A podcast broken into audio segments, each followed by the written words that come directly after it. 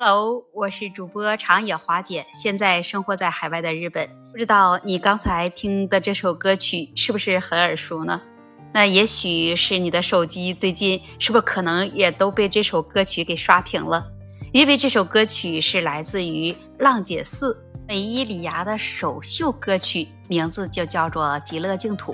美伊里芽也是通过这首二次元的神曲拿到了人气断层第一。继《乘风破浪三》后，《浪姐四》它也成为今年啊最受期待的综艺节目之一。开播以来就引发了广泛的关注和讨论。在这档节目当中，也有三十三位啊来自不同领域的姐姐们，也都展现了她各自的风采和实力，也为观众带来了一场场精彩的舞台表演。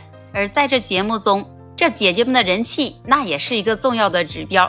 它不仅是反映了她们在观众心目中的受欢迎程度，也可能影响她们在节目中的发展和成团的机会。那么，在《浪姐四》中有哪些姐姐的人气最高呢？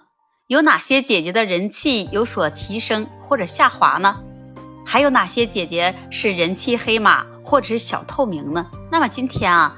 我就在这里以这美伊里芽的人气，它最新相关的信息来为例，那我们就从各个方面来聊一聊这浪姐四这人气榜的变化和原因，再来分析一下为什么有些人和华姐一样都喜欢追这浪姐四呢？我们说一说，在这节目当中，第一名就是咱们刚刚介绍的美伊里芽二次元神曲《极乐净土》的原唱，出舞台那就惊艳全场，人气那是直接飙升到了第一。美伊里芽，他是一位来自日本的歌手和舞者，他也是二次元音乐组合的主唱。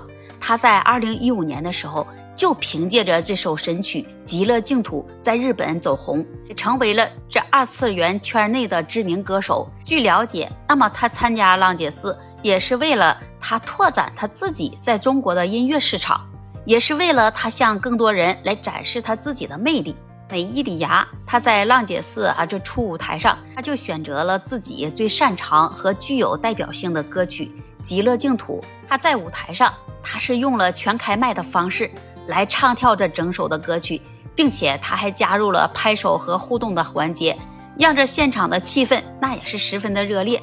她的表演不仅点燃了整个二次元，同时也吸引了很多路人粉丝。而且这美伊里芽，看她在节目中。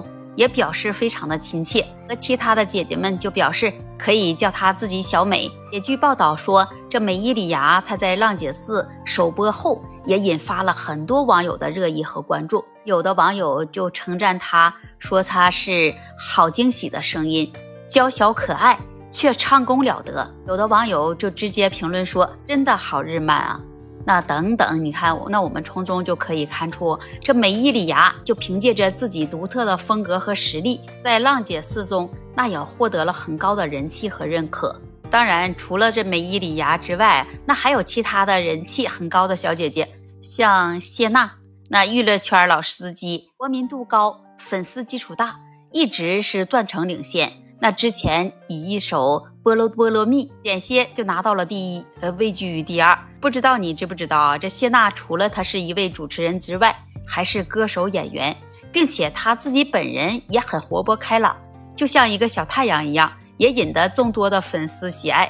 那据了解说，这《浪姐四》首播后，谢娜她也引起了很多网友的讨论和争议。有的网友质质疑她说，参加节目后是否合适，是否占用了资源。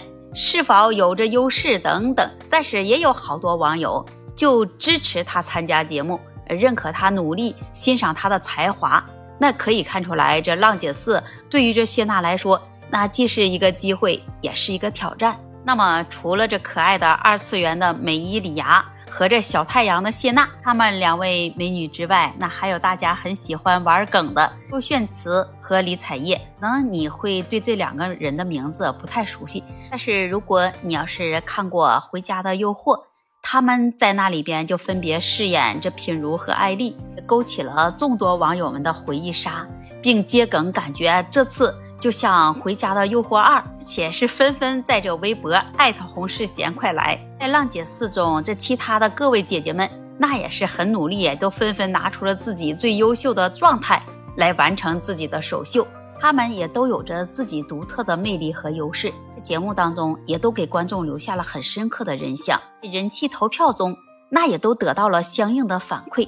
总之，那在《浪姐四》当中啊，这人气榜变化多端，也反映出了这观众的喜好和期待。因此，那这在《浪姐四》当中，这每一位小姐姐，她们也都应该是根据自己的优势和特色，在舞台上那是尽情发挥自己的才华和魅力。